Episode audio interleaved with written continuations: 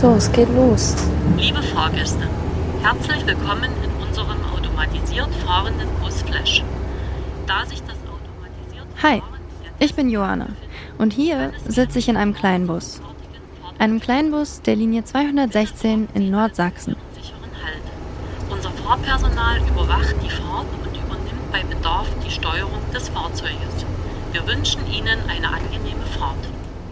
Man sieht auf dem Bildschirm, der in dem äh, Bus drin ist, was der Bus gerade sieht, was er erkennt. Äh, Und solange wie die äh, Teile alle grün sind, bewegen wir uns im normalen Bereich. Dieser Bus heißt Flash. Und er ist kein normaler Bus. Der Flash fährt nämlich automatisiert. Das heißt, der Bus fährt einfach mal von alleine.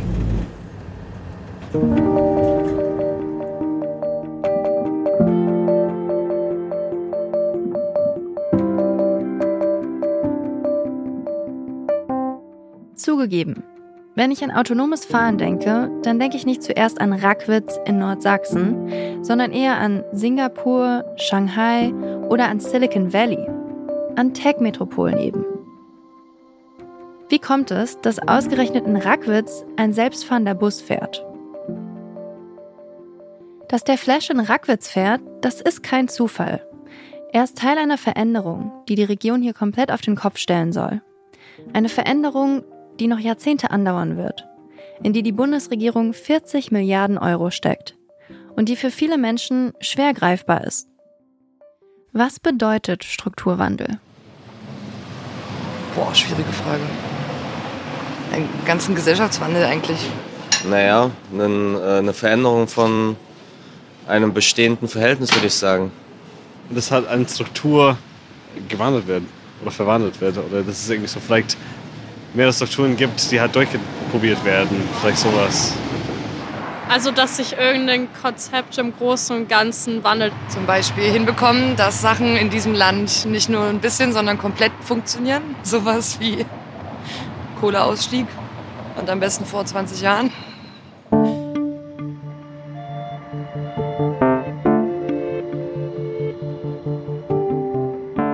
Deutschlands Kohlereviere bereiten sich auf den Ausstieg vor. Das Ruhrgebiet, das Lausitzer Revier und das Mitteldeutsche Revier stellen sich auf für das postfossile Zeitalter.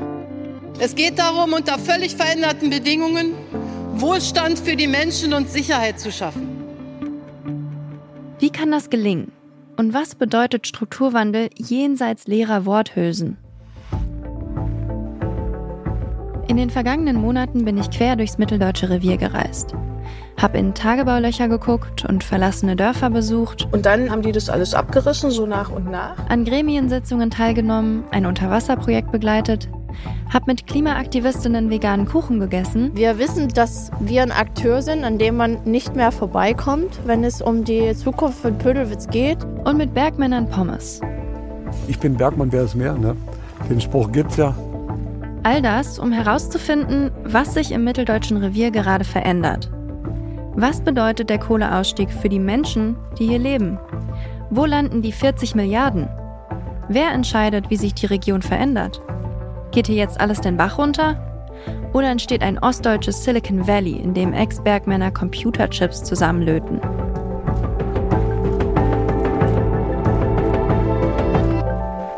Ich bin Johanna Voss und das ist Nach der Kohle. Folge 1.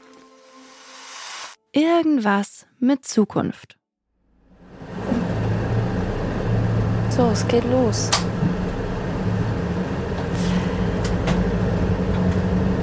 Also ich beschreibe mal, was ich gerade erlebe und sehe. Wir sitzen in einem...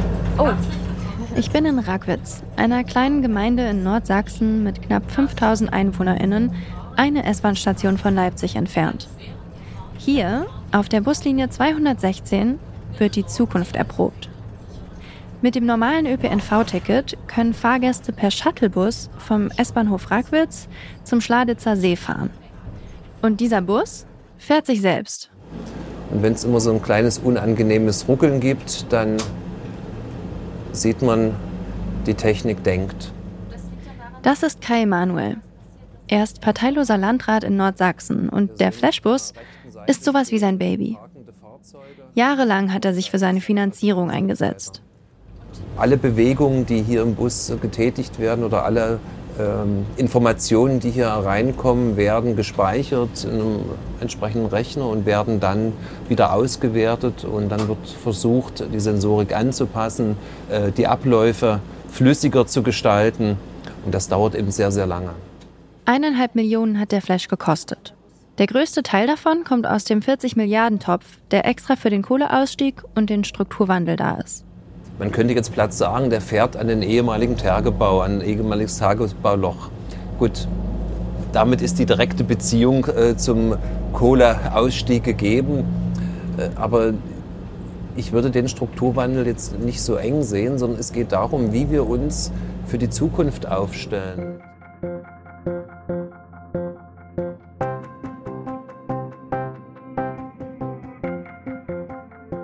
Die Zukunft nach der Kohle. Das ist das Thema in Rackwitz. Rackwitz liegt nämlich mitten im mitteldeutschen Braunkohlerevier. 150 Jahre lang hat die Region hier von der Kohle gelebt. Heute gibt es noch drei Tagebaue, in denen aktiv Kohle gefördert wird. Und spätestens 2038 ist dann, wie überall in Deutschland, komplett Schluss mit der Kohle. Und dann? Erstes Problem. Mit der Kohle fallen theoretisch erstmal eine Menge Jobs weg. Wo neue herkommen sollen, das schauen wir uns in einer späteren Folge an. Zweites Problem. Wenn die Kohle weg ist, was hält die Leute dann noch hier auf dem Land in Ostdeutschland? Gerade um die alten Tagebaue herum verlieren die Dörfer schon seit Jahren Menschen.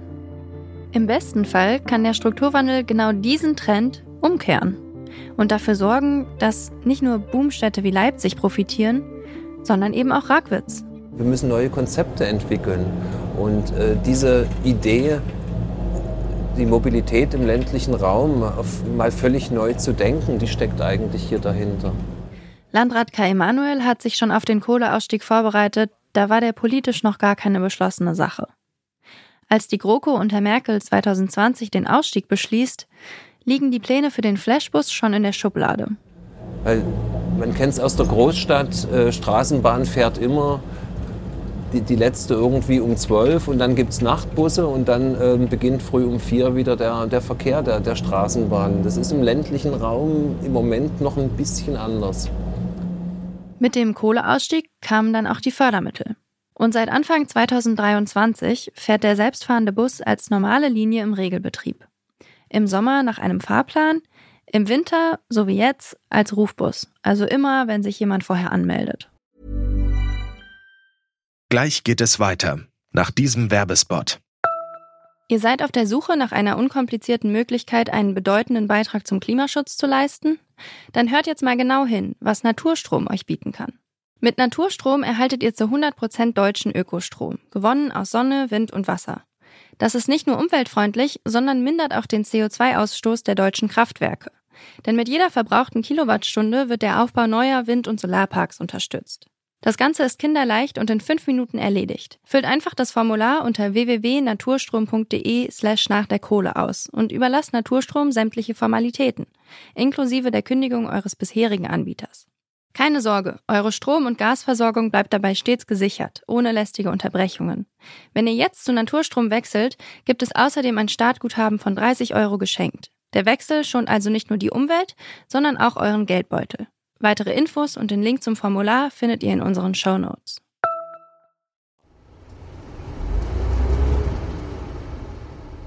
Mitten auf der Strecke bleibt der Bus stehen. Ein LKW kommt uns entgegen. Nicht auf unserer Spur, sondern auf seiner eigenen.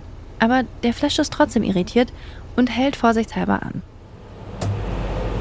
Wir stehen vor so LKWs hat er irgendwie richtig Angst, oder?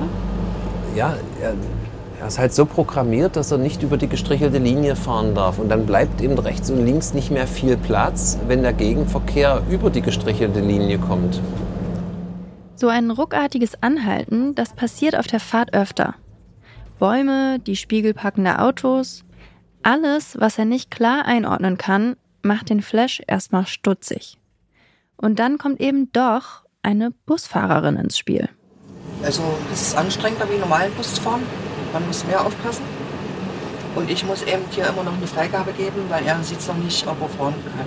Also an Kreuzungen oder wenn wir jetzt aus der Bushaltestelle rausfahren, eben immer noch eine Freigabe geben, ah, du kannst jetzt weiterfahren und dann geht's weiter. Was heißt Freigabe geben? Was, also drücke ich hier einen, äh, einen Knopf und dann fährt er weiter. Das heißt, immer wenn der Flash nicht weiter weiß, muss Kerstin Sosan ihr Okay geben. Und im Notfall selbst ganz klassisch das Steuer übernehmen. Die Fahrerin muss drin sein, das ist auch eine ausgebildete Busfahrerin, die manchmal auch auf anderen Strecken unterwegs ist. Das ist im Moment gesetzlich so vorgeschrieben, dass ein Sicherheitspersonal da ist. Sie sitzt mit den Händen unter dem, also hat die Hände unter dem Lenkrad und dann, wenn es irgendwelche Probleme gibt, kann sie die Hände an den Lenkrad nehmen und fährt dann weiter. So richtig bereit für den flächendeckenden Einsatz ist der Bus noch nicht. Aber die Vision, die dahinter steckt, ist ja, dass dann diese selbstfahrenden Busse nicht nur auf dieser relativ kurzen Strecke unterwegs sind, sondern dann im ländlichen Raum die Erschließung der Ortschaften als äh, Erschließung der letzten Meile übernehmen können. Und da werden wir sicherlich noch mindestens fünf bis zehn Jahre brauchen, bis solche Busse in zehnfacher, zwanzigfacher Ausfertigung durch den Landkreis flitzen. Und dann soll es auch wirklich fahrerlos gehen. Über eine Leitstelle soll der Bus dann fernüberwacht werden. Die Zukunft in Rackwitz könnte also so aussehen. Viele selbstfahrende Busse, für die es wenig Personal braucht, weil sie alle von einer Person aus der Ferne gesteuert werden. Aber irgendwie. Da bleibt für mich trotzdem noch so ein bisschen die Frage beim Stichwort Wandel, was genau sich mit diesem Bus wirklich für die Menschen ändert. Immerhin gab es hier auch vor dem Flash schon einen Bus, der die Menschen von Rackwitz nach Neuschladitz gebracht hat. Der Bus ist dann zweimal am Tag gefahren. Wenn ich dieses System weiter entwickeln will und äh, da dann ein Rufbussystem noch dahinter setze, dass die, ein Anrufbussystem, eine flexible Bedienform, dann ist das eine völlig neue Qualität. Dann sage ich nicht, äh, wann fährt der Bus, wo, wann komme ich von meinem Ort weg, sondern ich rufe an und dann werde ich abgeholt. Okay, das verstehe ich. Gerade auf dem Land, wo die Strecken, die zurückgelegt werden müssen, deutlich länger sind als in der Stadt und gleichzeitig viel weniger Menschen von A nach B müssen, macht es Sinn, autonome Busse einzusetzen. Selbstfahrende Busse könnten den Alltag der Menschen hier im Revier deutlich verbessern, wenn sie erstmal flächendeckend fahren. Bis dahin bleibt der Flash aber erstmal nur ein Einzelprojekt. Jetzt gibt es ja Kritik, dass im Rahmen des Strukturwandels vor allem Leuchtturmprojekte gefördert werden. Also einzelne Projekte, die viel Aufsehen erregen, weil sie irgendwie besonders sind. Sagen wir mal der Flashbus, der extrem für zukünftige Mobilität steht ähm, und sich aber in der Fläche zu wenig ändert. Wie sehen Sie das? Also gerade an dem Projekt äh, kann ich diese, diesen Kritikpunkt nicht verstehen, weil der wird ja entwickelt für die Fläche. Und äh, das ist jetzt nicht nur Nordsachsen, wenn das System hier funktioniert und es ist angenommen, kann ich das ohne Probleme dann rüberspiegeln in andere Regionen. Und das ist eigentlich der Gedanke, wie ich den, diese Projekte im Kohleausstieg verstehe. Sie müssen nicht nur für diesen einen Punkt was sein, sondern müssen natürlich in die Region ausstrahlen. Unsere Fahrt ist fast zu Ende. Auf dem Rückweg fällt mir noch was auf. Da ist diese Haltestelle. Leipziger Hauptstraße heißt die. Und wer an dieser Haltestelle auf den Flashbus wartet, der ist noch nicht in der Zukunft angekommen. Hier gab es mal eine Sitzbank, aber die wurde irgendwie abmontiert. Der Rest der Haltestelle rostet vor sich hin und sieht wirklich ziemlich traurig aus. Hier prallt irgendwie die große Vision der Mobilität von morgen mit dem Flash auf eine doch ziemlich bescheidene Gegenwart.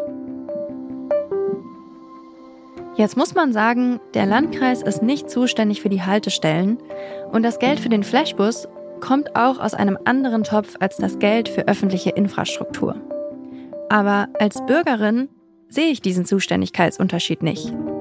Ich sehe nur öffentliche Daseinsvorsorge und frage mich, ob der Strukturwandel hier nicht einerseits nicht schnell genug und gleichzeitig zu schnell in Gang kommt.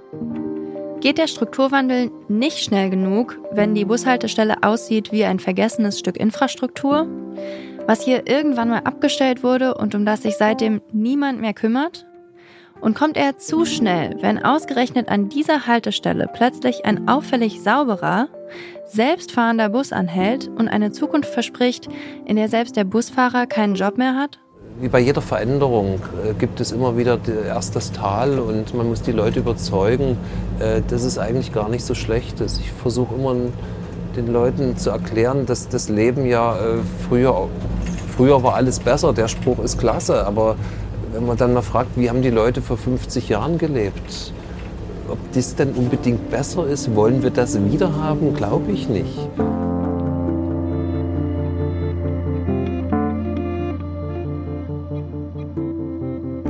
Früher war alles besser.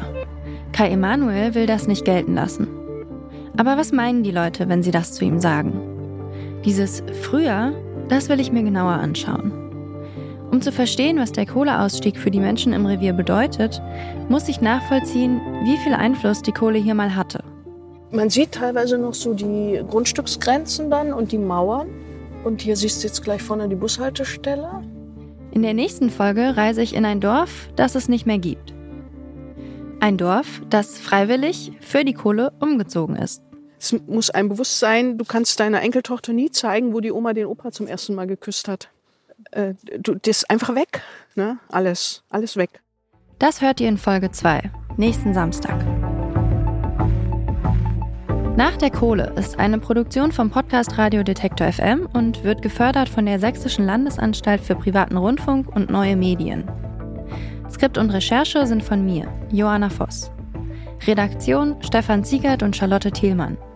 Musik Tim Schmutzler. Sounddesign Stanley Baldauf. Besonderer Dank an Sonja Garan.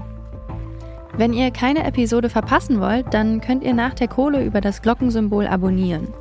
Und empfehlt diesen Podcast doch einer anderen Person weiter, die auch nicht so richtig weiß, was Strukturwandel eigentlich konkret heißen soll.